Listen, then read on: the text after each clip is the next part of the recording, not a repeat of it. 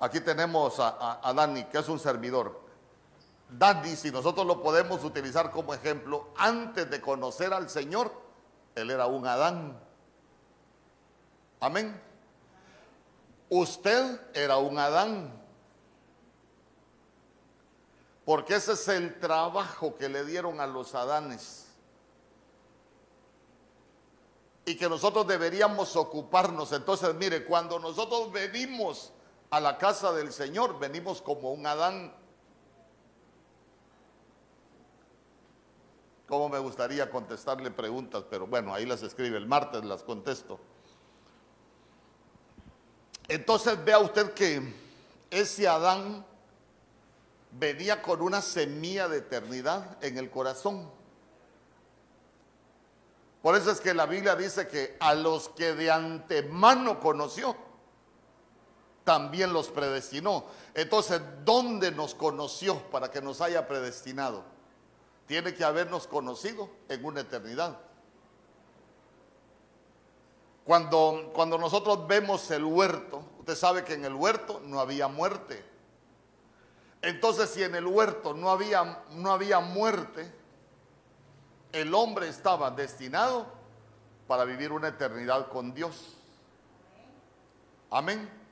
Pero vea usted, ahí lo vamos a ir viendo más adelante, que cuando entra la serpiente, corrompe el huerto, entra el pecado y entra la muerte. Por eso es que la Biblia dice que la paga del pecado es muerte. Pero, pero vea usted el diseño original. Pero como estamos hablando de Adán, y nosotros somos figura de Adán, pero no del Adán que estaba originalmente en el huerto. Nosotros somos el Adán que salió del huerto porque la serpiente lo había contaminado.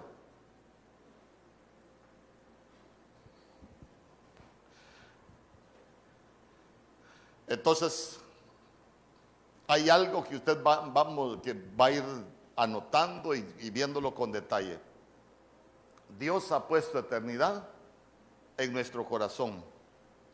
En Eclesiastés capítulo 3, verso 5, la Biblia dice,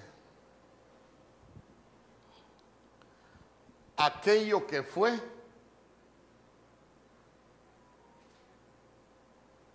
perdón, verso 15, Eclesiastés capítulo 3, verso 15. En el 3, 5 todavía está hablando que todo tiene su tiempo. En el verso 15 dice, aquello que es, aquello que fue, perdón, ya es. Y lo que ha de ser, ya fue. Y Dios restaura lo que pasó. Ah, entonces vamos por parte. Vamos por parte. Quiero que usted tiene una Reina Valera 1960. Póngame la Reina Valera 1960. No, no quiero. Con ese mismo verso. Quiero, quiero tenerlo ahí, ahí. La traducción del lenguaje actual es más explicativa, pero esta es más, eh, tiene otros conceptos. Entonces, mire, aquello que fue, ya es y lo que ha de ser, ya, ya estamos hablando de un futuro. Aquello ya es. Y mire qué interesante. Y lo que ha de ser, estamos hablando lo que nosotros vamos a hacer en un futuro. La Biblia dice que ya fue. Entonces, mire, como ya en el huerto había eternidad, eso ya fue. Pero eso va a volver a ser. Por eso dice, y Dios restaura lo que pasó. Ah, entonces, entonces vea usted que todo lo que estamos viviendo nosotros es un proceso para que sea restaurado lo que pasó. Entonces, entonces, mi atención. En el huerto el hombre había sido puesto para vivir una eternidad con Dios en un estado de pureza, sin corrupción, sin pecado, pero cuando entra el pecado se interrumpe ese ciclo. Entonces comenzamos a entrar en los planes que Dios tenía para la iglesia, empezamos a, a desarrollar la programación de Dios, ¿sabe para qué? Para restaurar lo que pasó. Entonces, mire, nosotros aquí estamos en un proceso de restauración para que sea restaurado todo lo que pasó. Entonces quiere decir que va a ser restaurado lo que había originalmente en el huerto. Por eso es que, por eso es que vamos entendiendo lo que, lo que pasó con el ladrón en la cruz. Acuérdate de mí cuando vengas en tu reino. Ah, de cierto, de cierto te digo hoy que tú estarás conmigo en el paraíso. O sea que el ladrón en la cruz, mire usted, es figura de aquellos que entendieron, que entendieron que había un proceso de restauración y que, y que todo lo que, lo que ya se había corrompido, hermano, antes, iba a ser restaurado. Y vea usted que Él nos enseña muchas cosas. ¿Por qué? Porque ahí tenemos dos. Uno que no entendió de qué se trataba lo que estaba pasando en la cruz y otro que sí entendió lo que estaba pasando en la cruz. Entonces, cuando, cuando nosotros hablamos que el Señor puso inmortalidad, eh, perdón, puso eternidad en nuestros corazones, escuche bien, hablar de eternidad no es hablar de inmortalidad. Escuche bien, escuche bien. Se lo voy a enseñar despacio para que no nos confundamos hablar de eternidad en nuestros corazones no es hablar de inmortalidad. El único inmortal es el Señor. Eso sí quiero que no se vaya a confundir usted. Yo no vine a hablarle de inmortalidad o de decir que somos igual que Dios. Ese fue el problema de Luzbel allá, cuando estaba en el monte de Dios, en el huerto de Dios, que lo echaron. Quiso parecerse al Señor y por eso lo echaron. ¿Por qué? Porque él quería tener inmortalidad. Y nadie es inmortal, solo Dios. No vaya a confundir eso. El hecho de que yo le esté hablando de eternidad no quiere decir que somos inmortales o que vamos a ser inmortales. Porque tal vez le va a parecer burdo el ejemplo. Viene usted, porque hablar de, de, de hablar de eternidad es hablar de algo que permanece, que es permanente, pero la eternidad se puede interrumpir. Amén. Mire, tal vez, como le repito, el ejemplo le va a parecer burdo. Viene, viene usted, contrata a un empleado y dice, este empleado es un empleado permanente. Ah, cuando usted contrata un empleado permanente, se supone que usted lo contrató para que pueda estar eh, muchos años eh, con usted. Pero esa permanencia se puede interrumpir, ¿o no? Lo mismo pasa con la, con la eternidad. Es más, nosotros somos ciudadanos del cielo, que estamos en ese proceso de restauración aquí en la tierra. ¿Por qué le digo que nosotros somos ciudadanos del cielo? Porque la Biblia dice que nuestra ciudadanía, ¿dónde está? Ah, nuestra ciudadanía está en los cielos, donde también nosotros esperamos la redención. Entonces, mire usted qué interesante. Nosotros tenemos, tenemos ese registro allá en el, en el cielo.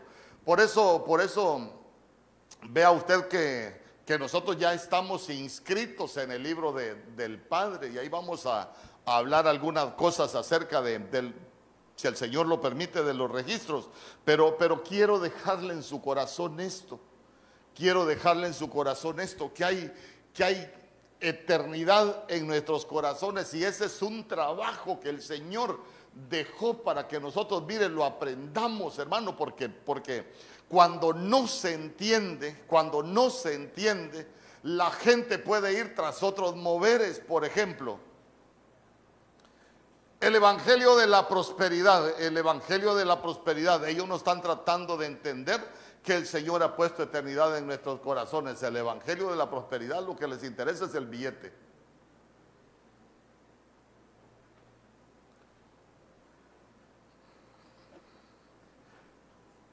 Y nos podemos encontrar con muchos moveres espirituales, hermano, que, el reino, el reino ya, por ejemplo. Ah, y cuando hablan del reino ya, usted se va a dar cuenta que ellos no andan, no andan tratando de entender la eternidad que Dios puso en nuestros corazones. Ellos están tratando de entender de que la Biblia nos habla de un reino aquí en la tierra, pero al final usted se va a dar cuenta que la Biblia no habla de un reino aquí en la tierra, habla del reino de Dios. Y cuando hablamos del reino de Dios, el reino de Dios no es temporal, el reino de Dios es eterno.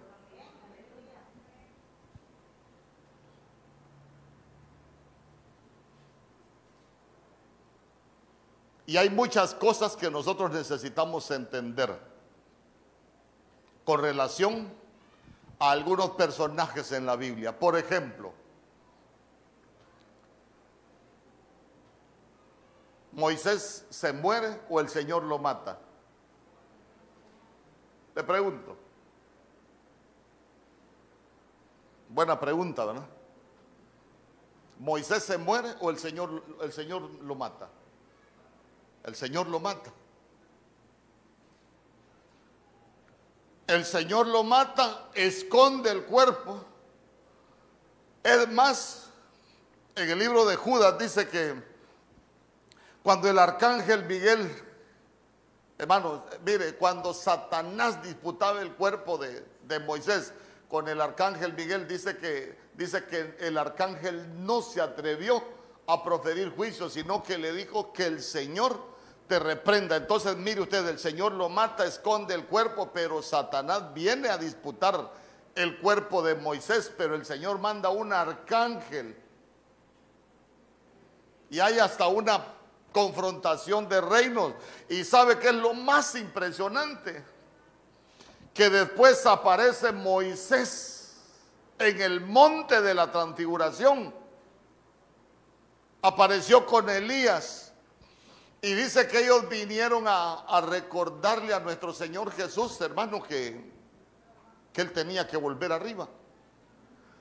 Entonces imagínese, a veces hay cosas que, nosotros necesitamos que, Dios nos active, hermano, el entendimiento para poderlas comprender, porque si no, no las vamos a poder entender. Entonces lo que le quiero dejar en su corazón es que vea usted, el Señor le quita la vida a Moisés, pero después aparece Moisés vivo y cumpliendo una comisión de Dios. ¿Usted se recuerda de un personaje que se quería morir en la Biblia? Mencióneme a alguien que se quería morir. Ah, yo me quiero morir porque yo no soy mejor que mis padres. ¿Quién dijo eso? A Elías, 100 puntos. Elías dijo, yo me quiero morir porque no soy mejor que mis padres. Y se murió Elías. No, no se murió, sino que, sino que el Señor lo lleva por un camino y sabe que el Señor se lo lleva arrebatado. Entonces, ¿a dónde lo quiero llevar? Que nosotros no tenemos el control sobre la, sobre la vida sino que el control sobre tu vida la tiene el Señor. Y todo lo que va a pasar con, nosotros, con cada uno de nosotros, hermano, mire, hablar de este tema es feo, hablar de la muerte es feo. ¿Por qué? Porque, porque las separaciones son dolorosas, pero nosotros hay cosas que necesitamos irlas entendiendo, que nosotros no tenemos el control, sino que esos son los planes de Dios, hermano y el que tiene el control de nuestra vida es el Señor. Elías se quiso morir. Yo, mire, encuevado estaba queriendo morirse. Pero no eran esos los planes de Dios. Los planes de Dios eran llevárselo vivo y se lo llevó vivo. Porque, porque note usted, ¿por qué se lo llevó vivo? hermano. Y, tenemos un Elías que aparece con Moisés en el monte de la transfiguración. ¿Cuántos años habían pasado? Muchos años habían pasado. Pero vea usted que él no aparece muerto, aparece vivo. Ah, entonces, entonces si el Señor se lo llevó arrebatado al reino de los cielos, entonces nosotros entendemos que el reino de los cielos es un reino donde hay eternidad. Es más, hay comisiones que nosotros vamos a cumplir en el reino de los cielos. Algunos van a ser predicadores, otros van a ser jefes, otros no van a hacer nada.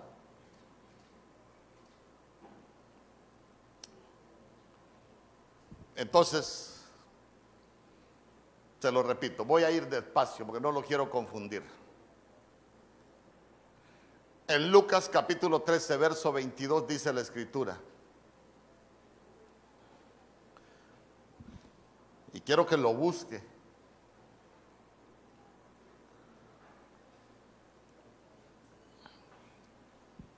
Pasaba Jesús por ciudades y aldeas enseñando y encaminándose a Jerusalén.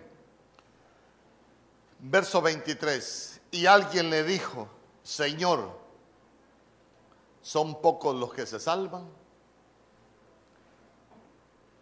Y él les dijo, verso 23, y él les dijo, busque la Biblia, busque la Biblia porque viene algo tremendo. Porque mire lo que dice después. Y alguien le dijo, Señor, son pocos los que se salvan. Y él les dijo, verso 24, esforzaos por entrar por la puerta angosta.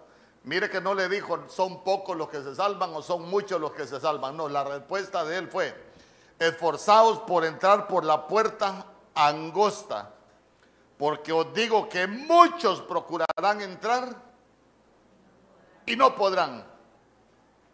Ah, entonces, entonces, claro, el Señor puso eternidad en nuestros corazones, pero cuando nosotros, nosotros vamos entendiendo, nos vamos a dar cuenta que a esa eternidad nosotros no vamos a entrar por la puerta amplia. ¿Por qué? Porque ¿cuál es la puerta amplia que dice la Biblia? ¿Alguien se recuerda? El camino amplio, la puerta amplia, dice que es el camino que lleva al pecado, el camino que lleva a la perdición. Pero por esa ruta vamos por el camino equivocado. Entonces, entonces claro, el, Señor ha puesto eternidad y, ha traído salvación, pero yo siempre he dicho, eh, pastor, y si, alguien es cristiano y anda en adulterio y anda bebiendo y anda haciendo un montón de cosas, y, si se muere, ¿es salvo o no es salvo? No, no, no, no queda en uno responder esas preguntas, ¿sabe por qué? Porque hay gente que en la Biblia aparece como héroes de la fe que si a mí me ponen a, juzgarlo, yo los hubiese mandado al infierno. Sansón, por ejemplo, ¿cómo vivió Sansón una vida de pecado? Y aparecen los héroes de la fe. Porque eso, eso le corresponde al Señor. Ahora, ahora, no nos toca a nosotros, no nos toca a nosotros, hermano, decidir quién se salva o quién se pierde. Lo que a nosotros nos toca entender es por qué camino vamos buscando la, la salvación. O vamos por el camino amplio o vamos por el camino angosto. Porque vea usted que la Biblia dice, esforzaos por entrar por la puerta angosta. Ay, hermano, o sea que con mucha carne, con mucho pecado, no podemos entrar por esa puerta. Y note usted que no es fácil, porque si dice que hay que esforzarse, quiere decir que no es fácil. Pero mire qué tremendo. Porque os digo que muchos procurarán entrar. ¿Y qué dice? Y no podrán. Y, y vea usted que son palabras de nuestro Señor Jesús son palabras de nuestro Señor Jesús. ¿Sabe qué? Esfuércense, dígale al que tiene al lado, hay que esforzarnos.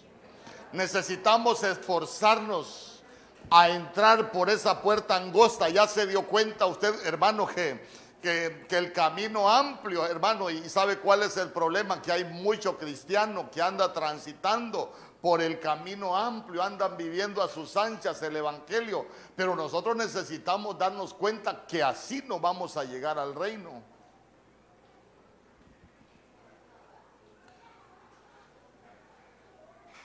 Cuando, Cuando nuestro Señor Jesús les dice, esforzados por entrar por la puerta angosta, empieza, empieza a dar él una explicación y dice, después de que el padre de familia se haya levantado y haya cerrado la puerta y estando fuera empecéis a llamar a la puerta, ojo, lo mismo que pasó en el diluvio, ¿se recuerda?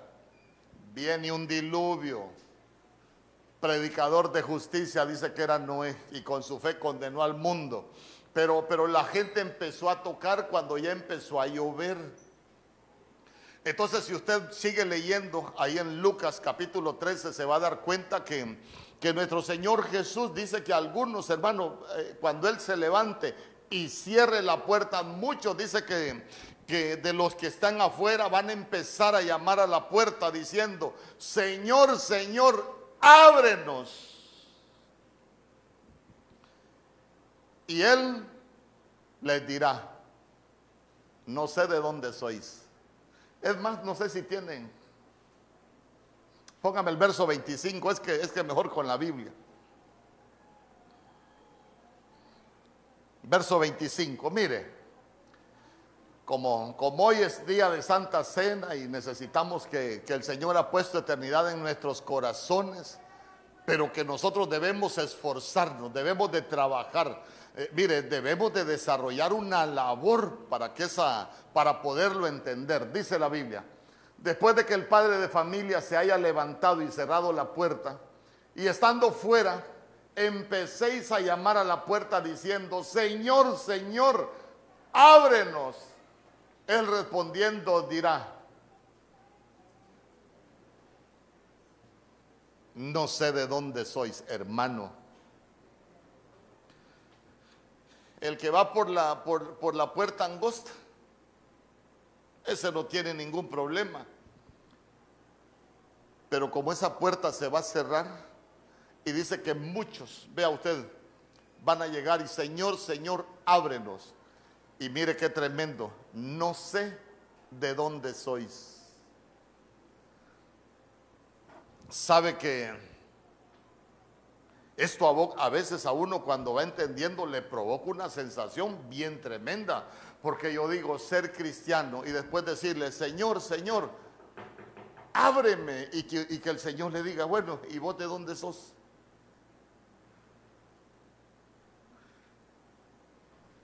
¿Y usted para qué se está preparando? ¿Para entrar por la puerta angosta o para que el Señor le diga ahí? No sé de dónde sois.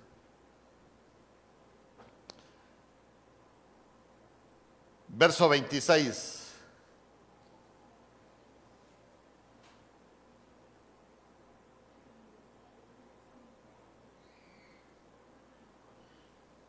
Hermano, porque mire usted qué tremendo.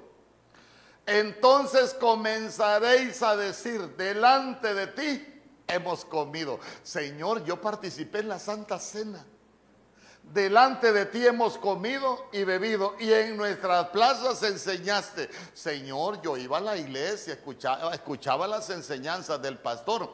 A veces me le dormía, pero, pero ahí estaba, Señor, ahí estaba. A veces estaba cabeceando, pero ahí estaba. Señor, pero, pero Señor, delante de ti hemos comido y hemos bebido. Hoy venimos a comer y a beber. O sea que, o sea que estaban en la casa del Señor, pero vea usted que aún estando en la casa del Señor, el Señor no sabía de dónde eran. Verso siguiente. Verso 27. Mire la respuesta de nuestro Señor Jesús de nuevo. Pero os dirá, os digo que no sé de dónde sois, apartados de mí todos vosotros. ¿Cómo les dijo, hacedores?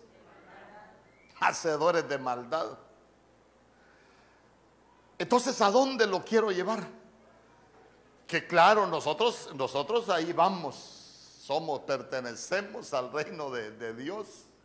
Yo quiero pensar que que todos pertenecemos al reino de Dios. ¿Por qué? Porque eh, y, el reino de los cielos y, tantas explicaciones que se dan del reino de los cielos, que no es comida ni bebida, y empiezan y, empezamos a entender tantas cosas. Pero vea usted que el reino de los cielos tiene que ver con nuestra eternidad.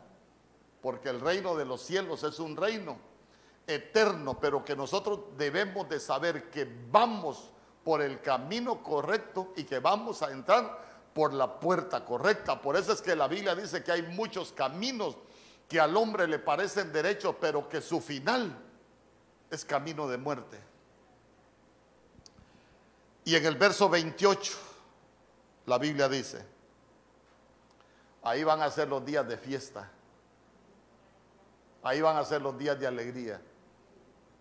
No, hermano, mire qué tremendo. Ahí será el llanto y el crujir de dientes cuando veáis. Diga conmigo, cuando veáis. Cuando veáis a Abraham, a Isaac y a Jacob y a todos los profetas en el reino de Dios y vosotros estéis excluidos. Bien. Ahí será el llanto y el crujir de dientes cuando veáis a Abraham, a Isaac y a Jacob y a todos los profetas en el reino de Dios y vosotros estéis excluidos. Pero quiero que note algo, dice la Biblia, cuando veáis, porque hay tres posiciones con relación al reino. El reino se ve, al reino se entra y el reino se hereda. Mencióneme un hotel bonito acá, un hotel bonito. Dígame un nombre de un hotel que para usted es bonito. ¿Cuál? Jicaral. Bueno, vamos a hablar del Jicaral. Supongamos que el Jicaral es el reino de los cielos. Usted pasa por la calle o se para en el portón, usted lo ve. Pero si a usted le dicen, venga, venga, lo, lo vamos a llevar a dar un tour, usted entra. Amén. Pero si lo sacan y solo lo llevaron a dar un tour y lo sacan, usted solo entró al reino. Pero si a usted le dicen, mire, usted en este hotel siéntase como el dueño, aquí puede comer, Aquí usted puede bañar en la piscina, usted puede buscar la mejor habitación. Entonces usted primero lo vio, después entró y después lo heredó.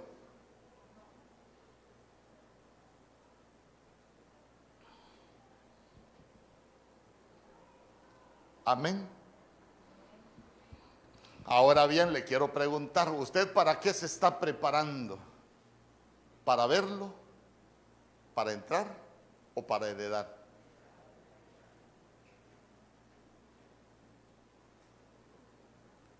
Le vuelvo a preguntar, ¿usted para qué se está preparando? Cada uno sabe, cada uno sabe para qué se está preparando. Es que esto es como cuando uno va a competir en una carrera. Uno sabe que de acuerdo a cómo, o, cuando va a un examen, uno sabe que de acuerdo a lo que ha estudiado, así va a ser su nota. Si estudió poquito, seguro va a salir de rojo, como lo que están sirviendo.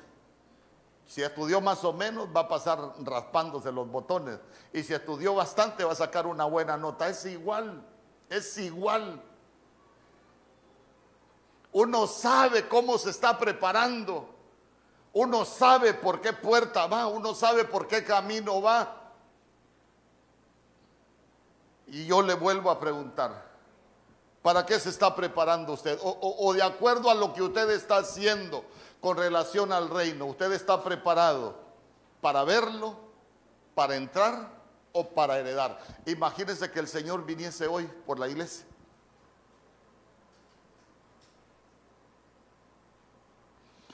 Por eso es que aquella plática tan hermosa se recuerda de nuestro Señor Jesús con Nicodemo, Juan capítulo 3.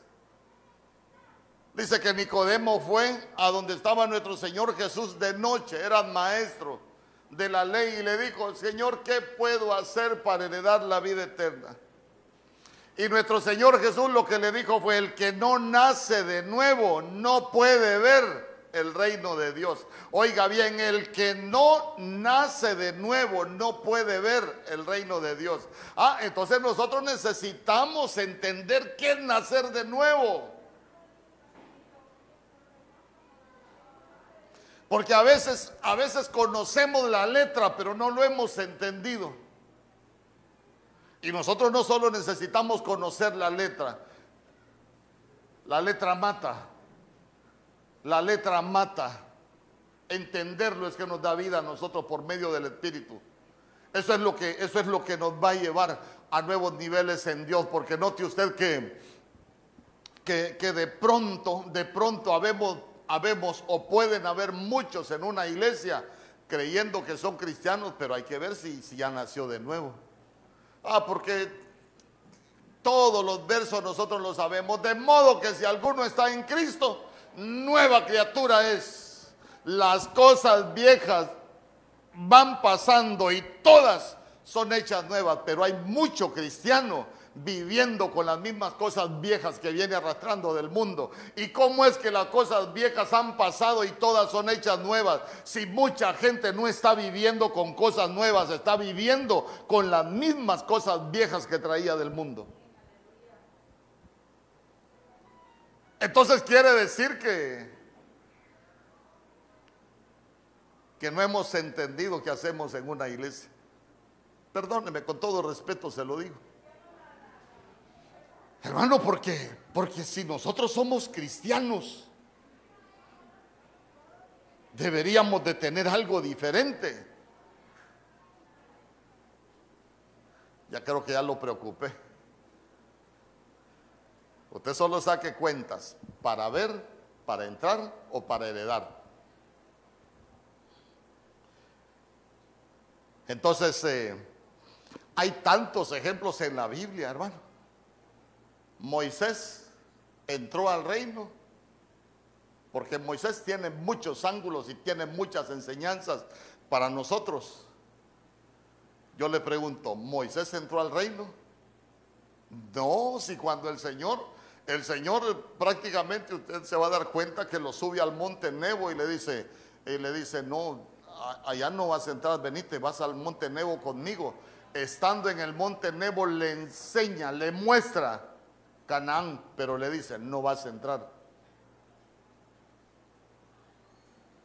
Y no entró.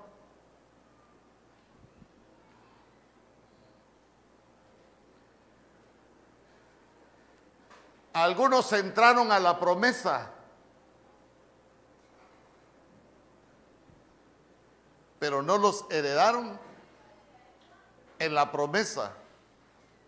¿Se recuerda usted de alguien que, que no fue heredado en la promesa?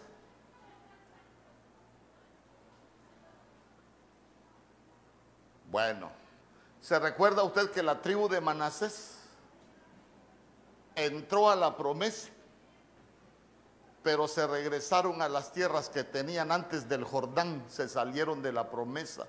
vieron, a la, vieron la promesa, entraron a la promesa, pero no heredaron la promesa. Ahí están los demás a quienes les asignaron la herencia en Canaán. Entonces, entonces mire, lo, hermoso para nosotros es que aspiremos. No, Señor, yo quiero estar en, en Canaán.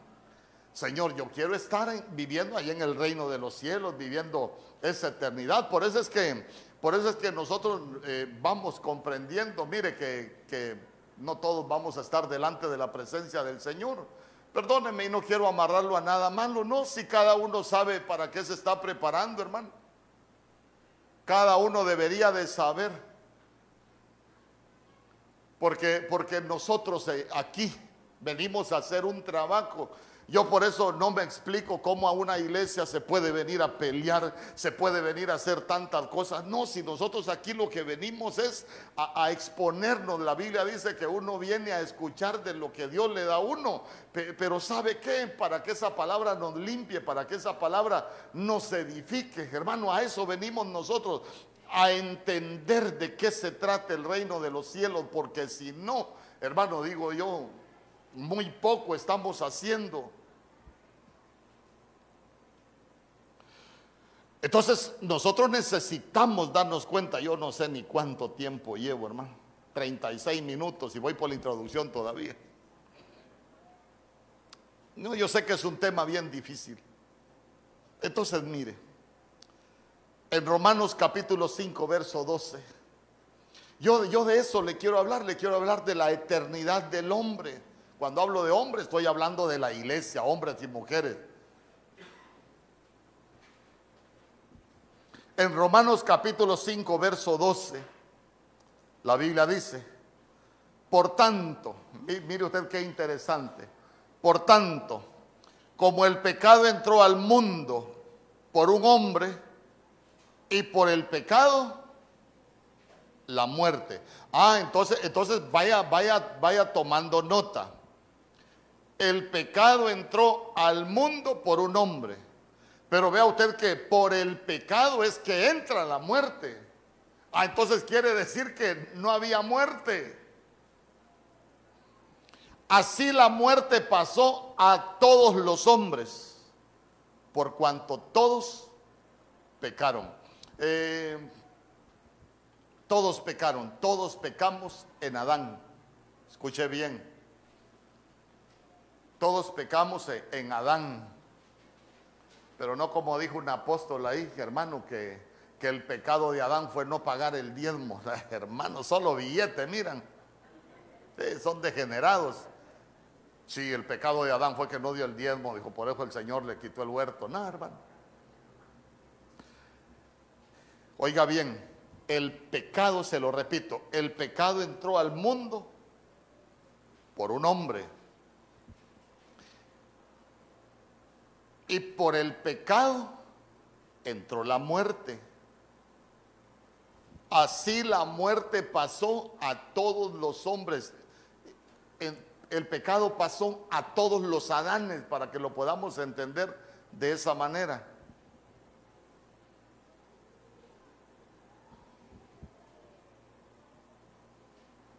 Entonces quiero que note, originalmente, originalmente, en el huerto cuando no había pecado, no había muerte.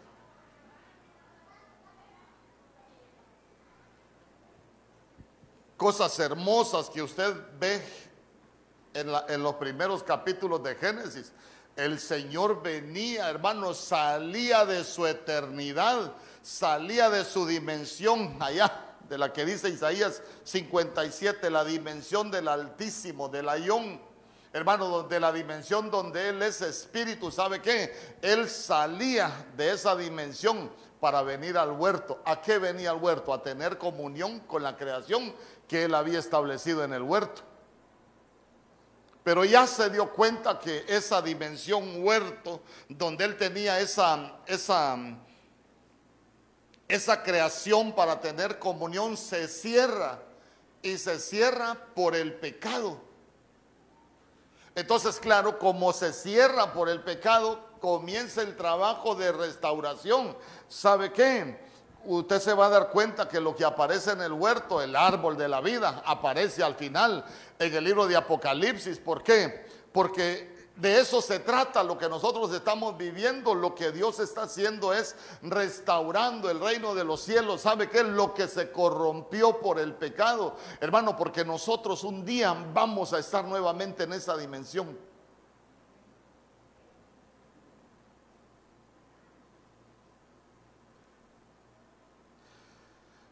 En Primera de Corintios capítulo 15, verso 21.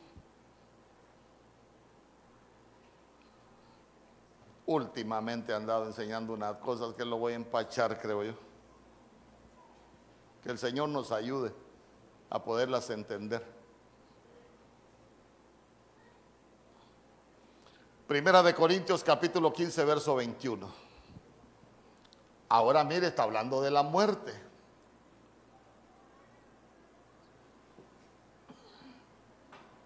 Porque por cuanto la muerte entró por un hombre,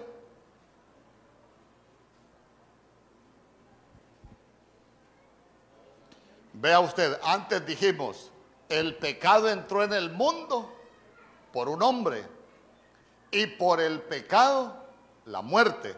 Pero mire lo que dice Primera de Corintios capítulo 15 verso 21. Porque por cuanto la muerte entró por un hombre, también por un hombre la resurrección de los muertos. Diga conmigo la resurrección de los muertos. Verso 22.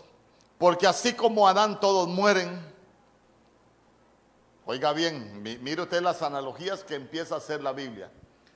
Porque así como en Adán todos mueren, ¿qué dice después? también en Cristo todos serán vivificados. Ah, ojo. Verso 23. Pero cada uno en su debido orden. Cristo, las primicias, luego los que son de Cristo en su venida.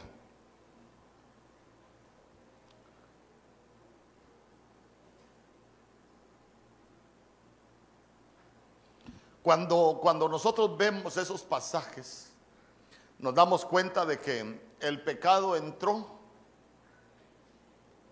por un hombre.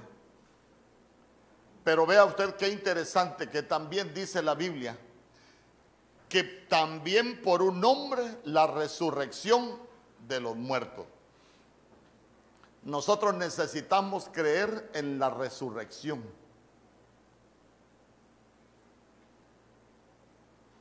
Nosotros necesitamos creer que un día vamos a, a participar de la resurrección de los muertos.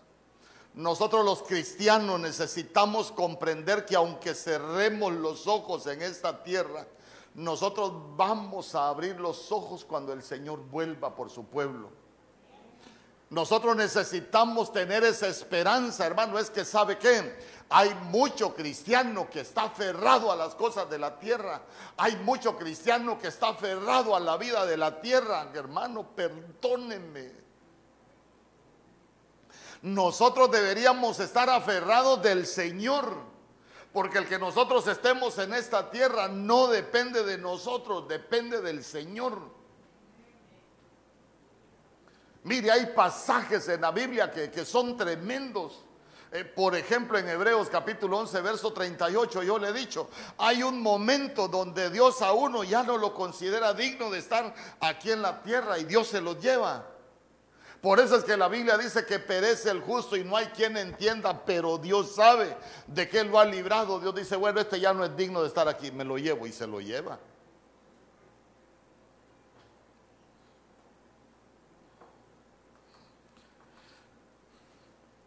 Así como en Adán todos mueren, también en Cristo serán vivificados. Ah, el pecado entró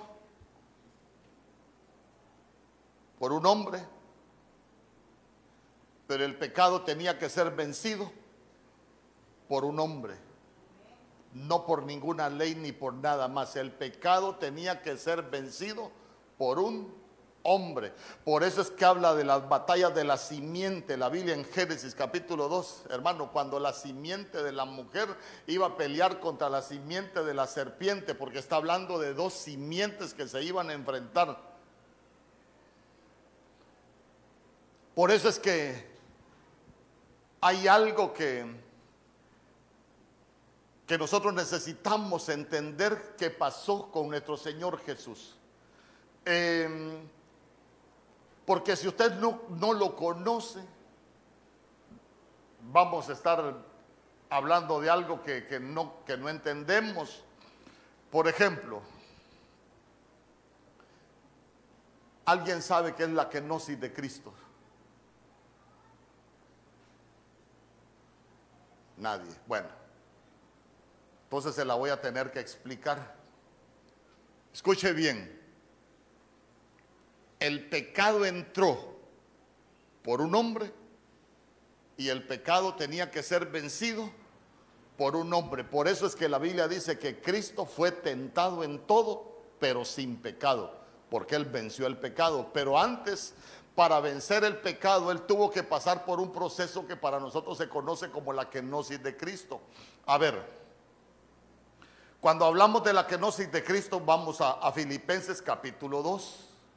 Usted se recuerda que allá por el verso 6 la Biblia dice que hay en vosotros el mismo sentir que hubo en Cristo Jesús. Cuando, cuando hablamos de ese mismo sentir que hubo en Cristo Jesús, dice que lo primero que hace Cristo Jesús es que Él existía en forma de Dios, Él era igual a Dios, el verbo era Dios. Pero dice que él, él, él no vio que él era igual a Dios como algo de que aferrarse. No, yo soy Dios. Y usted se va a dar cuenta que él dijo cosas bien tremendas. Por ejemplo, él dijo, a mí la vida nadie me la quita. Yo tengo el poder para darle y tengo el poder para volverla a tomar. Es Dios. Pero cuando nosotros vemos, Él se empieza a despojar de sus atributos divinos. Entonces, entonces dice que Él no se aferra el haber existido como Dios, el ser Dios, sino que Él se empieza a despojar de sus atributos divinos. Entonces, mire, se despoja de sus atributos divinos y, se vuelve siervo. Después de siervo, se sigue despojando de los atributos divinos y llega a la condición de hombre. Es más, la Biblia dice que estando en esa condición de hombre, se humilló a sí mismo, haciéndose obediente hasta la muerte y muerte de cruz. Entonces morir en una cruz era morir bajo maldición. Por eso la Biblia dice, maldito todo aquel que muere colgado en un madero. Entonces, entonces vea usted que la kenosis de Cristo es, es que Él se despoca de todos sus atributos divinos y llega hasta la condición más baja. Hermano, porque la condición nuestra por el pecado nos había llevado en el reino a la condición más baja. Por eso es que Cristo Jesús deja de ser el unigénito, nosotros nos se convierte en el primogénito entre muchos hermanos. ¿Por qué? Porque nos viene a, a, restituir una posición. Por eso es que la Biblia dice que el Señor metió la mano en el estercolero, nos rescató, nos limpió y nos sentó en lugares de príncipes. ¿Sabe qué? Ha venido a restituirnos una posición que nosotros habíamos perdido por el pecado. Entonces vea usted que entra la muerte por un hombre, pero también por un hombre la resurrección. Yo quiero que usted se guarde esa palabra resurrección. ¿Por qué? Porque ya, ya le expliqué un poco acerca de la kenosis, cómo, eh, eh, cómo se despojó, cómo se desprendió de sus atributos divinos, pero también nosotros necesitamos entender acerca de la resurrección, porque mire, hay cosas que, son bien, bien tremendas en la Biblia. Cuando nosotros hablamos de resurrección en la Biblia, hay varias palabras para hablar de resurrección. Hay una palabra que se escribe anastasis, así como que quisiera escribir usted Anastasia, anastasis.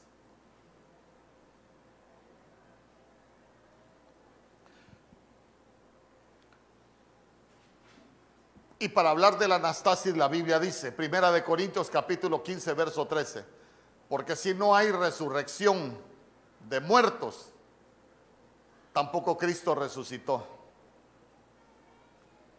Verso 14, y si Cristo no resucitó, vana es entonces nuestra predicación, vana es también vuestra fe. Ay hermano, mire qué tremendo si nosotros no entendemos acerca de la resurrección.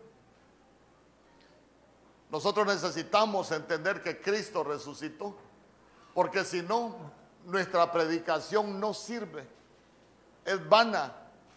Y sabe que es lo más tremendo, que vana es nuestra fe.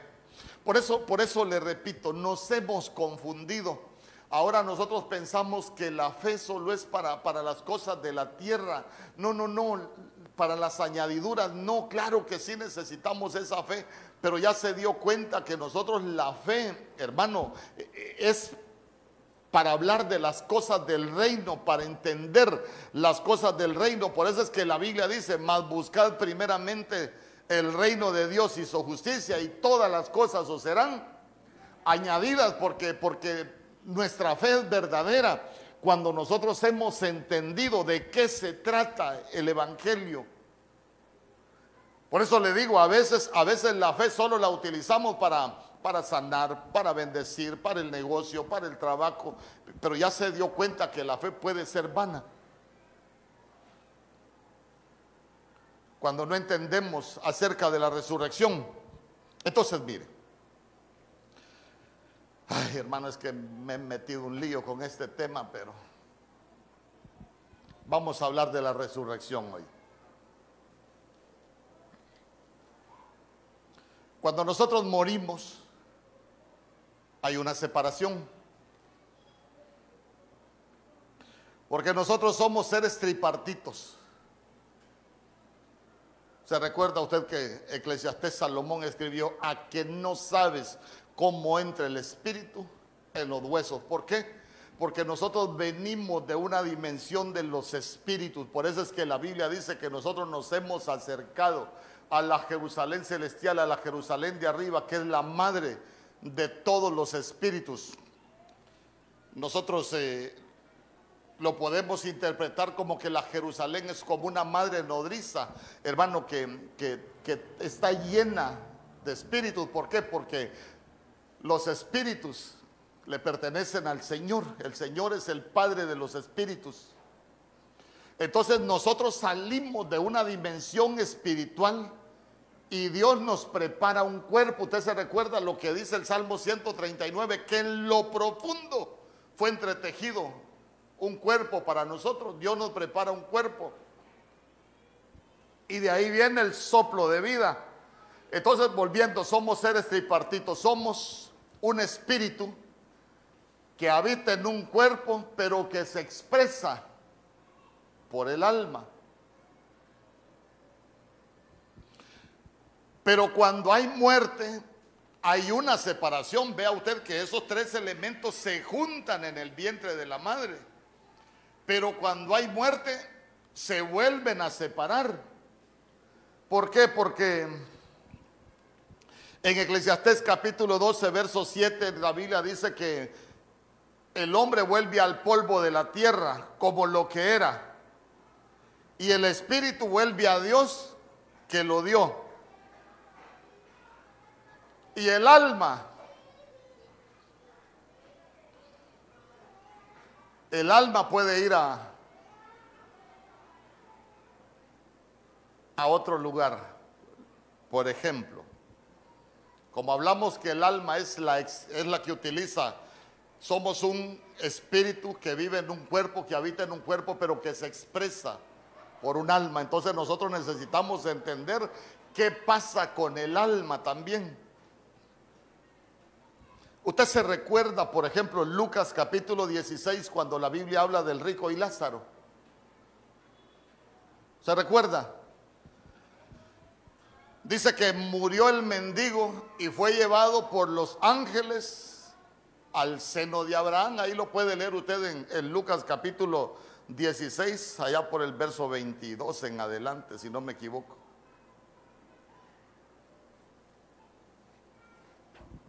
Entonces, se muere el mendigo y fue llevado por los ángeles al seno de Abraham. Ah, pero la Biblia dice que cuando murió el rico, ¿qué pasó con el rico? El rico dice que fue sepultado. Sepultan al rico, pero ve usted que al rico no lo vinieron a llevar los ángeles lo sepultaron. Pero aparece no en el seno de Abraham. ¿Y sabe qué? Cuando estaba en tormento, dice que le dijo, Padre Abraham, quiere decir que también había, había sido cristiano. Si se vestía de púrpuras, hacía banquetes, eso nos muestra que, que él creía que era cristiano. Bueno, de los que se dicen ser cristianos. Hermano, pero, pero cuando estaban allá se va a dar cuenta que el mendigo estaba en el seno de Abraham siendo consolado, pero el rico estaba en el Hades y estaba siendo atormentado. Entonces ya se dio cuenta que, que muchas veces nosotros, no, mejor no se lo explico, voy, voy con, con la separación lo que, lo que quiero dejarle en su corazón es que, es que el cuerpo va a la tierra, al polvo de donde era, el espíritu vuelve a Dios que lo dio y el alma o al Seol o al seno de Abraham o al Hades, al lugar de tormento. o a un lugar para ser consolada. Entonces, mire, esto es lo hermoso y se lo voy a decir.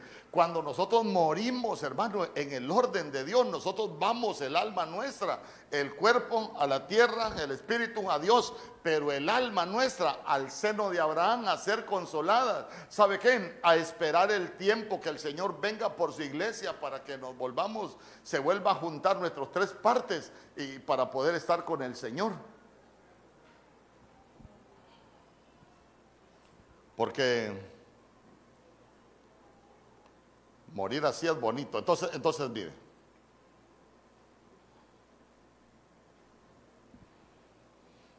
En la resurrección, cuando el Señor venga, por eso es que la Biblia dice, los muertos en Cristo resucitarán primero. Entonces quiere decir que el cuerpo sale de, del sepulcro el alma sale del seno de Abraham, el espíritu viene de parte de Dios y nosotros nos volvemos a integrar.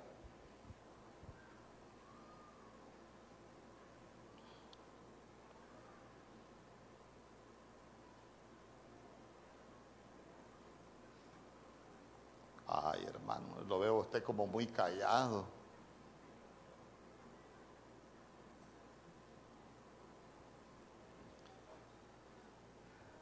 Tengo que explicarle otras cosas porque no lo quiero dejar a medio andar. Acompáñenme a, Mateo capítulo 10, verso 27. Es que ya le dije yo que el Espíritu vuelve a Dios y necesitamos entenderlo, cómo es el asunto. En Mateo capítulo 10, verso 27, la Biblia dice, lo que os digo en tinieblas, decidlo en la luz, y lo que oís al oído, proclamadlo desde las azoteas. Verso 28 y no temáis a los que matan el cuerpo, mas el alma no pueden matar. Temed más bien a aquel que puede destruir el alma y el cuerpo en el infierno. Eh, le pregunto, ¿el enemigo puede matar a un cristiano? Sí lo puede matar, pero no lo puede destruir.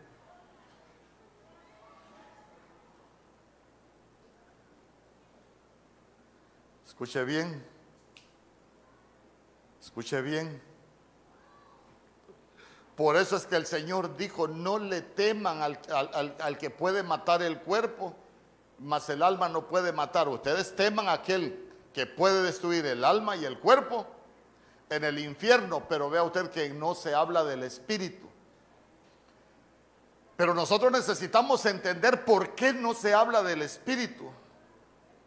Porque el espíritu, escuche bien, el espíritu de los hombres es eterno. Su espíritu es eterno. El espíritu es indestructible. ¿Por qué? Porque los espíritus son del Señor. El alma y el cuerpo pueden ser destruidos como castigo. Pero ¿por qué como castigo? Por la desobediencia. ¿Sabe qué? Porque no encontramos la puerta angosta, porque no encontramos ese, ese camino angosto, ese camino estrecho. Ajá, y entonces si el Espíritu, ah, el castigo del Espíritu, ¿sabe cuál va a ser? La separación de Dios. Por eso es que, por eso es que, mire, nosotros, nosotros del cielo venimos con una enseñanza, hermano. Nosotros venimos enseñados del cielo. Por eso es que nuestro Señor Jesús en Juan capítulo 6, verso 45 dijo, todo el que fue enseñado por mi Padre viene a mí. Yo le pregunto, ¿y cuándo nos enseñó el Padre? En la dimensión de espíritus.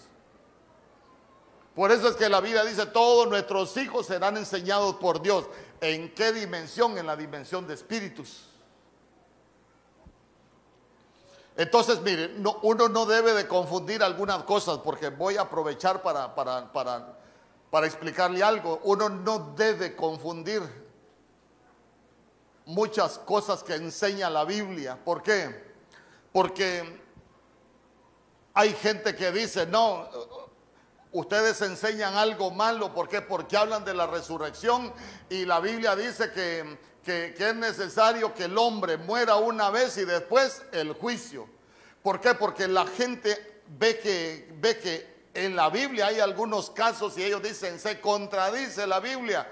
Mire, si, si la Biblia dice, porque es necesario que el hombre muera una vez y después el juicio, nosotros necesitamos entender mucho mejor la resurrección. ¿Por qué? Porque en la Biblia hay casos de gente que estaba muerta y que volvió a la vida. Y dice, no, ¿y cómo es que la Biblia dice que es necesario que el hombre muera una vez y después el juicio? A ver, explíqueme, ¿qué vamos a hacer con Lázaro? ¿Qué vamos a hacer con la hija de Jairo? Le dije, la resucitación nuestra es algo que se conoce como anastasis, pero hay otro tipo de resurrección que se conoce como la resucitación ejeiro. ¿Y cuál es la diferencia? Que en una resucitación va a haber transformación, pero en la otra no. ¿Por qué? Porque usted ve, por ejemplo, cuando, cuando la hija de, de Jairo muere, el Señor llega, la niña vuelve a la vida, pero la niña no fue transformada, la niña siguió con su vida.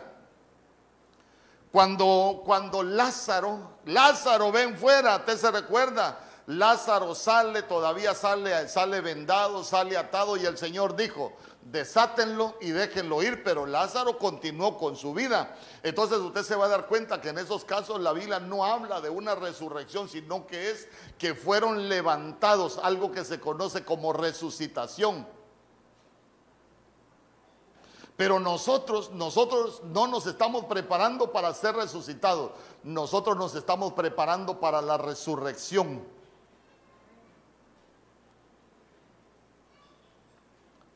Amén.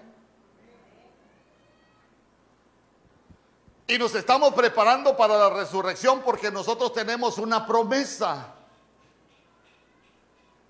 Diga conmigo, yo tengo una promesa. Y se lo vuelvo a repetir, el problema es que el cristiano se ha llenado de promesas de la tierra. Y nos hemos olvidado de la verdadera promesa. ¿Sabe qué? Nosotros, nosotros tenemos, tenemos una esperanza. Y mire lo que dice Juan capítulo 3, verso 14.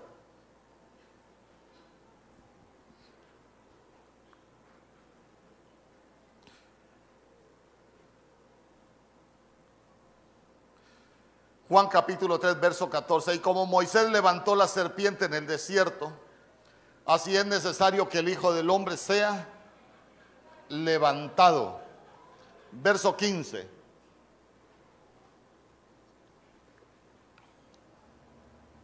Para que todo aquel que en él cree no se pierda. Entonces, ¿cuál es la, cuál es la promesa? no se pierda, más tenga vida eterna. Esa es la promesa. Verso 16 porque de tal manera amó Dios al mundo, y ya no está hablando del Hijo, está hablando del Padre. Porque de tal manera amó el Padre al mundo que ha dado a su Hijo unigénito, para que todo aquel que en Él cree no se pierda, mas tenga. Ya se dio cuenta que en el verso 15 y en el verso 16 nos habla de la promesa. Vea, vea usted que que así como, como fue alzada la serpiente en el desierto, así era necesario que el Hijo del Hombre, y al creer en Él, la promesa es la vida eterna. Y nos amó tanto el Padre que dio a su Hijo unigénito para que todo aquel que en Él crea, mire, no se pierda, mas tenga vida eterna, hermano. Es que mire, si, si nosotros no andamos aquí preparándonos para la vida eterna, van en nuestra fe. Si nosotros venimos aquí, ay, voy a ir a la iglesia para que el Señor eh, haga que mi marido vuelva. Ay, hermano, solo venimos por cosas de la tierra. Entonces quiere decir que, que, no estamos entrando por, ni por la puerta ni por el camino correcto. Andamos del Evangelio, andamos por cualquier otro camino. Pero, pero yo quiero dejarle en su corazón que la promesa nuestra, hermano, y para lo que nosotros nos estamos preparando es para volver al cielo. ¿Sabe qué? Para que el día que el Señor venga nosotros nos podamos ir y podamos estar con Él. Que nos estamos preparando no para ver el reino. Muchos ya estamos viendo el reino. Pero tenemos que entrar. Porque si entramos lo vamos a heredar. Por eso le digo, se ha desviado el, propósito de, del Evangelio. Imagínese usted que hay, hay corrientes, por ejemplo, yo le voy a hablar de, le voy a mencionar dos. El Evangelio de la prosperidad, por ejemplo, todas las promesas son de la tierra, ya no hay nada para el cielo. Hermanos, los fundamentalistas, ¿saben qué dicen los fundamentalistas? No hay arrebatamiento porque la Biblia no habla de arrebatamiento, no habla de... Hermanos, sí aparece. Lo que pasa que la Biblia que usted tiene en español y la que yo tengo en español no, pero sí aparece. ¿Por qué? Porque la Biblia habla del arpazo y arpazo, arpazo es, dice que el Señor es apoderarse, e, es, es arrebatar. Y esa es la, la, misma palabra que aparece en Primera de Tesalonicenses 4:17. Hermano, nosotros los que vivimos vamos a ser arrebatados juntamente con el Señor. ¿Y sabe qué? Dice que, allá en las nubes para estar con el Señor en el aire y así estaremos con el Señor por un par de días. ¿Cuántos dicen amén? No, no dice así. Dice que vamos a estar con el Señor por siempre. Sí, entonces ya se dio cuenta que nosotros para eso nos estamos preparando. Hermano, porque venimos de arriba. Por eso nuestro Señor Jesús dijo, yo no soy de abajo, yo soy de arriba. Lo mismo para nosotros, si somos sus hermanos, escuche bien. Si Él deja de ser el unigénito, se convierte en primogénito, nos restituye en una posición de hermano, lo que nos estaba enseñando es, ustedes no son de abajo, ustedes son de arriba. No le estoy diciendo que somos dioses, no. Le estoy diciendo que tenemos una genética celestial hermano, que nosotros estamos aquí preparándonos para volver al cielo.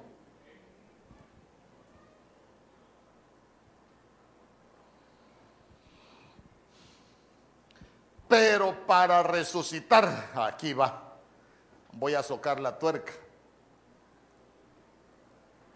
Pero para resucitar, cuando el Señor venga, hay que tener, ¿cómo se lo explico? Hay que tener como esa genética. Hay que tener como, como ese elemento integrador en nosotros.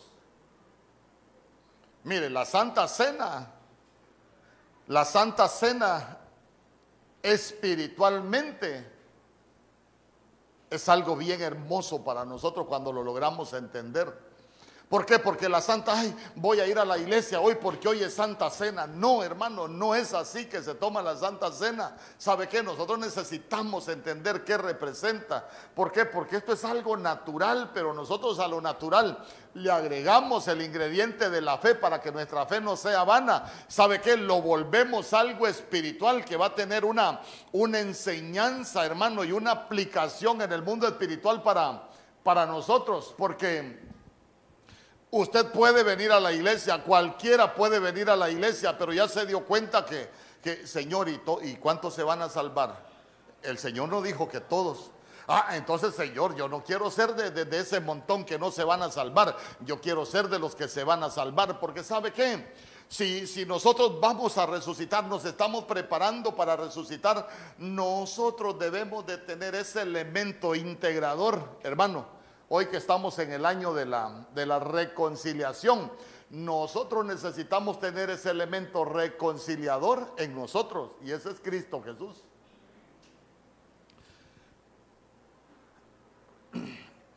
Porque escuche bien, esa reintegración no se puede dar, aunque hayamos muerto, no se puede dar si nosotros no tenemos a Cristo. La gente vive en un engaño. Ah, yo creo en Dios.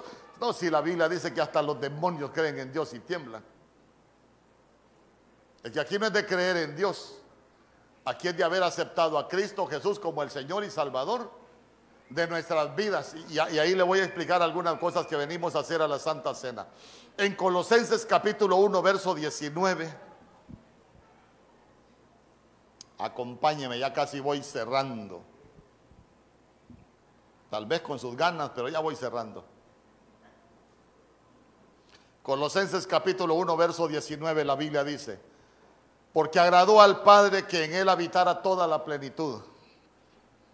Verso 20, y por medio de él reconciliar todas las cosas consigo, habiendo hecho la paz por medio de la sangre de, la, de su cruz, por medio de él.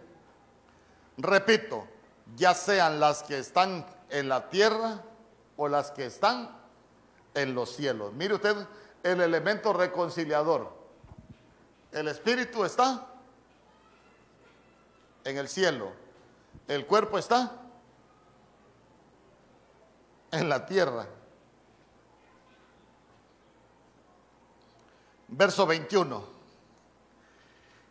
Y aunque vosotros antes estabais alejados, y erais de ánimo hostil, ocupados en malas obras.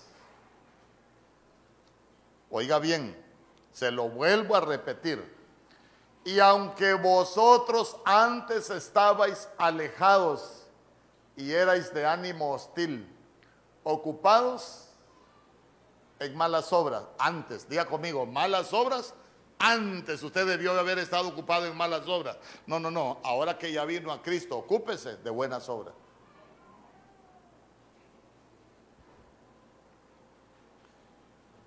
Verso 22 dice, sin embargo, ahora Él los ha reconciliado en su cuerpo de carne mediante su muerte, a fin de presentaros santos, sin mancha e irreprensibles delante de Él. Ya se dio cuenta, el elemento reconciliador se llama Cristo Jesús, nuestro Señor. Yo quiero que, guarde sus cosas y le voy a pedir a los hermanos si, si me ayudan con los elementos.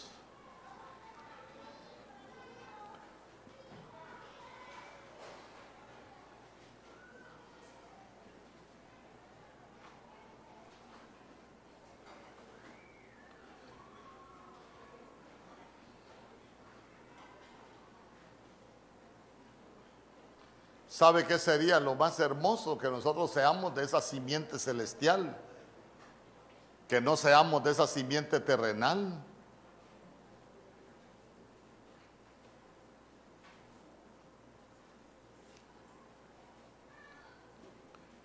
En el nombre poderoso de Jesús. En el nombre poderoso de Jesús.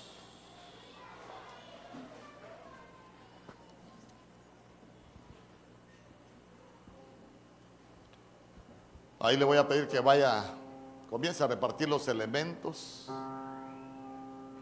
Ahí vaya tomando usted los, los elementos y sabe qué, cierre sus ojitos. Pastor, ¿y dónde aparece en la Biblia que tengo que cerrar los ojos? No, pero por lo menos va a dejar de ver lo que los demás hacen y, y comience a revisarse usted mismo.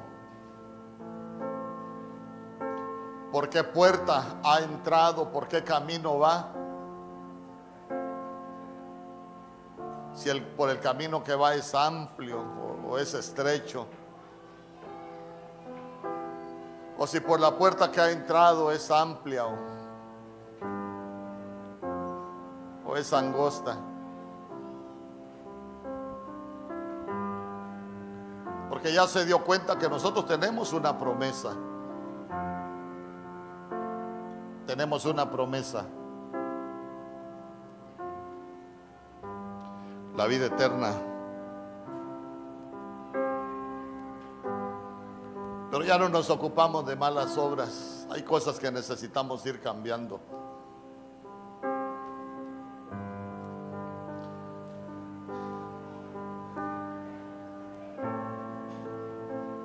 Entonces note usted cómo la Biblia nos enseña que hay un elemento que es el reconciliador de las cosas que están en los cielos y en la tierra. Y se llama Cristo Jesús, nuestro Señor.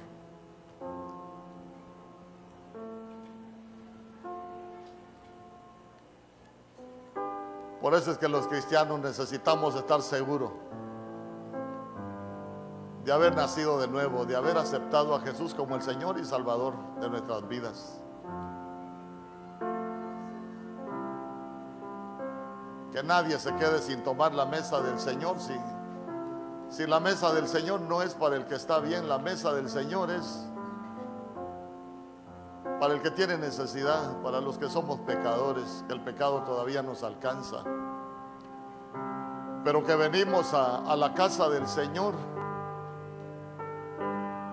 con el anhelo de que el Señor pueda amar nuestras miserias, que pueda vernos, se pueda compadecer de nosotros.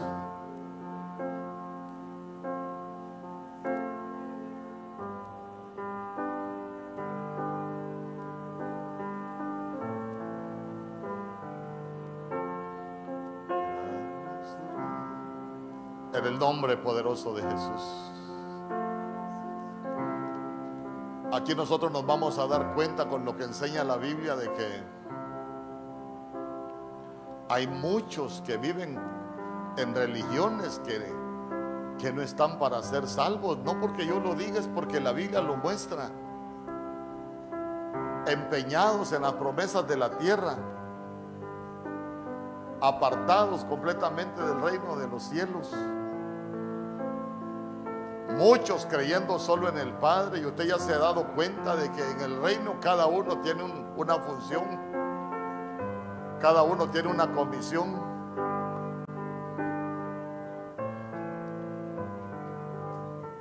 La Biblia dice, el que tiene al Hijo tiene la vida. El que no tiene al Hijo de Dios no tiene la vida. Estas cosas os he escrito a vosotros que creéis en el nombre del Hijo de Dios, para que sepáis que tenéis vida eterna y para que creáis en el nombre del Hijo de Dios. En el nombre poderoso de Jesús. Pero necesitamos tener esa convicción de la promesa. Ya se dio cuenta usted que el Evangelio tiene una gran promesa. Cuando nuestro Señor Jesús vino a hablar del reino, Él siempre habló del reino de los cielos. El reino de los cielos se ha acercado y enseñó tantas cosas acerca del reino de los cielos y la promesa era el reino de los cielos y el reino de los cielos es la vida eterna. Pero hemos desviado la promesa, ahora la promesa es cosas de la tierra. La promesa no son las añadiduras. La promesa no son las añadiduras, la promesa es que, que nosotros que hemos recibido a Cristo Jesús como el Señor y Salvador de nuestras vidas, Él un día vendrá por nosotros. Nos vamos a juntar y vamos a estar con Él por siempre. Esa es la promesa, para eso nos estamos preparando. En el nombre poderoso de Jesús. Y hoy que venimos a, a la mesa del Señor, nuestro Señor Jesús dijo que el pan representa su cuerpo. ¿Sabe que venimos espiritualmente a hacernos uno con Él? ¿Sabe que venimos hoy? A llenarnos del elemento reconciliador para el día de la resurrección. Nosotros ya tenemos ese elemento reconciliador que se llama Cristo Jesús. Porque el que come su pan, come de su cuerpo, nos hacemos uno con Él. Es un pan que traslada genética. Bebemos del vino, bebemos de su sangre, la sangre nos limpia. En la sangre está la vida. En el nombre poderoso de Jesús. Pero este pan tiene poder para liberarte. Si le agregas fe, tiene poder para liberarte. Este pan Si le agregamos fe y nosotros espiritualmente nos damos cuenta que, que tenemos ese elemento reconciliador que cambia genética, que limpia, que purifica, este pan te puede sanar de cualquier enfermedad. Este pan te puede restaurar. Este pan puede hacer milagros en tu vida.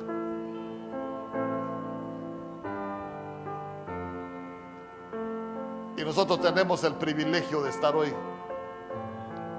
aquí en su casa, tal vez sintiéndonos indignos, pero ya te, ya te diste cuenta que no es por ti ni por mí, sino porque el Padre nos amó. Pero es necesario que aprendamos, que aprendamos que el pan trae libertad, hemos sido libertados del pecado, ya no podemos seguir viviendo igual. Porque el pan trae liberación, trae libertad de pecados, pero ¿sabe qué? Nos hace siervos de Dios. Ya no nos, ya no nos deja como siervos del pecado. Cuando nos liberta del pecado y nos hace siervos de Dios, la Biblia dice que ya tenemos por fruto la santificación. Y como resultado, la vida eterna. Te puede tomar su pan en la mano derecha, presentarlo a las potestades que te vean en el mundo espiritual, para que nadie te condene, para que nadie te juzgue,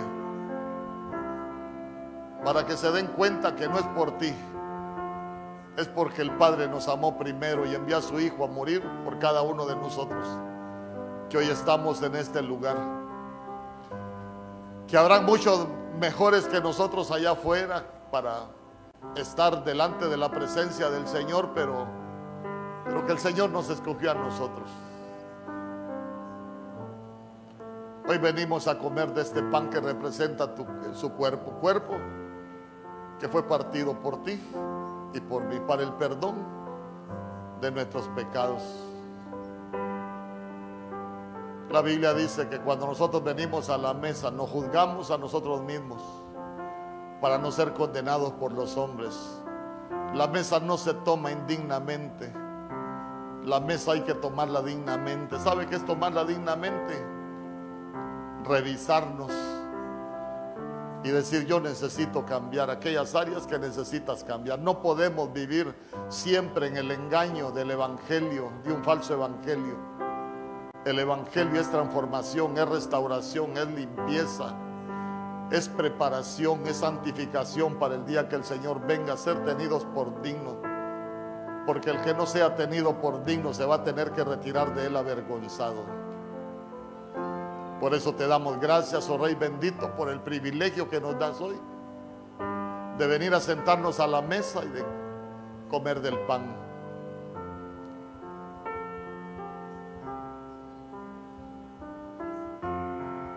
Gracias. Gracias por ese cuerpo que fue molido, por el perdón de mis pecados. Gracias porque antes estábamos alejados de las promesas del reino, pero hoy hemos sido hechos cercanos por ese sacrificio tuyo. ¿Cómo no darte gracias si tu misericordia nos alcanzó? Gracias. Puede comer del pan.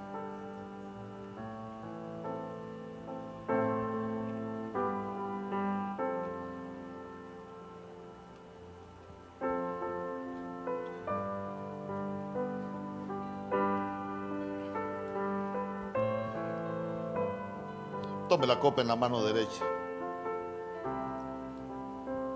¿Sabe por qué es la mano derecha? Porque la mano derecha es la mano del pacto. La mano derecha es la mano en la cual estamos las ovejas. La Biblia dice que el Señor nos ha tomado de la mano derecha. Sangre que fue derramada, representada en esta copa de vino sangre que limpia, sangre que borra todo pecado. Pero ya no vuelvas atrás, aférrate a la promesa para no tener en poco el sacrificio de Cristo Jesús. Para que nosotros hagamos memoria que de ese sufrimiento, de tanto dolor, por nuestra libertad. ¿Cómo no darte gracias, oh Rey bendito, si tú fuiste el único capaz de derramar tu sangre en esa cruz por el perdón de nuestros pecados? Gracias que esta sangre pueda traer vida cada uno de tus hijos, una vida diferente, una limpieza diferente. En el nombre poderoso de Jesús te damos gracias. Gracias por esa sangre derramada en esa cruz. Puede beber de la copa.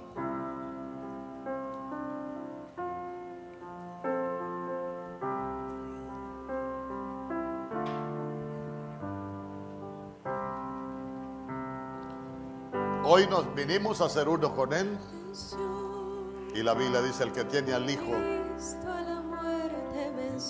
tiene la vida. Por eso venció la muerte. Quiero que se vaya poniendo de pie.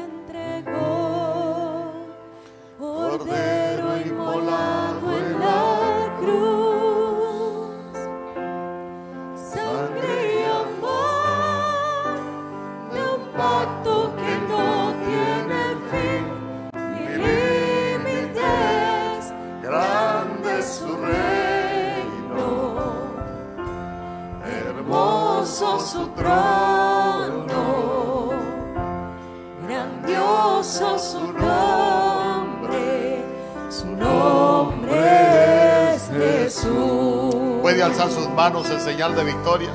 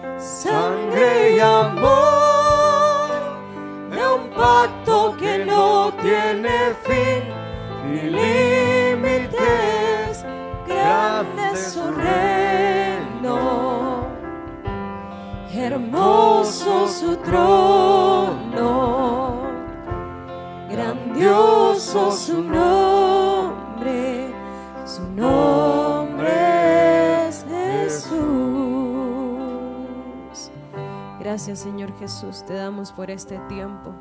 Gracias porque tú nos has permitido el privilegio de poder sentarnos a tu mesa y poder renovar nuestros pactos contigo, mi Señor. Te damos gracias por esta palabra que tú has traído a nosotros, que pueda ser cincelada en nuestras vidas y en nuestros corazones, Señor. en el nombre poderoso de Jesús. Que cuando nosotros queramos ir al pecado, que cuando queramos hacer cosas que no son de parte tuya, que esta palabra nos recuerde que nosotros somos tus hijos y que ya nosotros no vamos a volver a esa vida pasada. En el nombre poderoso de Jesús, te pedimos que guardes nuestras vidas, que guardes la vida de nuestras familias, que seas tú teniendo cuidado de cada uno de nosotros, que seas tú, Señor Jesús, teniendo cuidado y protección de cada uno de nosotros, que nos guardes de toda enfermedad, de todo hombre de violencia, de todo aquello contrario a ti, Señor, en el nombre poderoso de Jesús, que nosotros podamos ser escondidos en ti.